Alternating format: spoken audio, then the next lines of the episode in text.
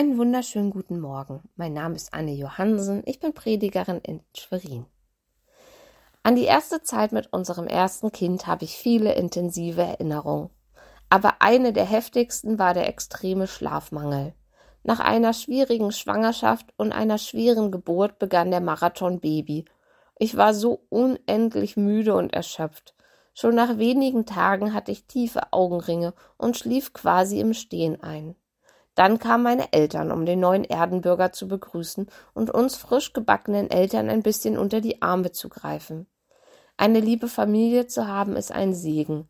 Doch als meine Mutter mir anbot, mit dem Kinderwagen mal eine halbe Stunde um den Block zu fahren, damit ich mal schlafen kann, war das für mich unvorstellbar. Ich konnte mein Baby nicht aus dem Arm geben. Was ist, wenn er just in dem Augenblick gestillt werden will? Was ist, wenn etwas passiert? Später ging unser Sohn in den Kindergarten. Es war an der Zeit, er war soweit. Doch als er mir erzählte, dass er von anderen Kindern geärgert wird, bin ich fast zur Löwin mutiert. Zu sehen, wie dem eigenen Kind Unrecht geschieht, ist hart. Gerne hätte ich das für ihn geklärt, diesen fiesen Kindern mal ordentlich die Meinung gesagt. Doch ich musste darauf vertrauen, dass die Erzieherinnen und er das schon wieder hinbekommen, und das haben sie auch und wahrscheinlich besser als ich. Ein paar Jahre später war er auch schon ein Schulkind. Mit Zahnlücke und Zuckertüte stand er vor mir. Ich war wahnsinnig stolz auf ihn. Aber plötzlich war da wieder diese Angst. Passt er auf? Versteht er alles? Trinkt und isst er genug? Findet er Freunde? Als Mutter muss ich akzeptieren, dass ich nicht alles in der Hand habe. Ich kann mein Kind nicht vor allem bewahren, ich darf ihn auch nicht jede Last abnehmen und ich kann auch nicht immer alles für ihn zum Guten wenden.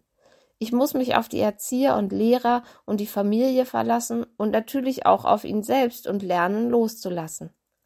Vielleicht kennen auch Sie diese Angst vor dem Loslassen von sich selbst oder von anderen Eltern.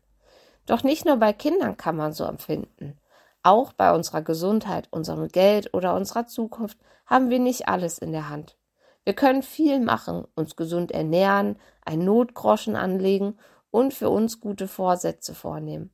Aber ab einem gewissen Grad haben wir es eben nicht mehr in der Hand. Und natürlich kann auch eine Menge schiefgehen. Das kann Angst machen. Das kann uns auch einige schlaflose Nächte bereiten. Aber es lässt sich nicht ändern. Du hast nicht alles in der Hand und ich auch nicht. Aber als Christen haben wir einen entscheidenden Vorteil, den wir in der Tageslosung aus dem zweiten, Thessalonicher Brief, Kapitel 3, Vers 3 nachlesen können. Der Herr ist treu, der wird euch stärken und bewahren vor dem Bösen. Auf Gott kannst du dich verlassen, ihm kannst du dein Wichtigstes und Liebstes anvertrauen, nicht nur weil du musst, sondern weil er es wirklich kann. Er kann dich stärken, er kann dich schützen und er meint es uneingeschränkt gut mit dir. Diese Zusage steht uneingeschränkt über deinem Leben alle Zeit. Amen.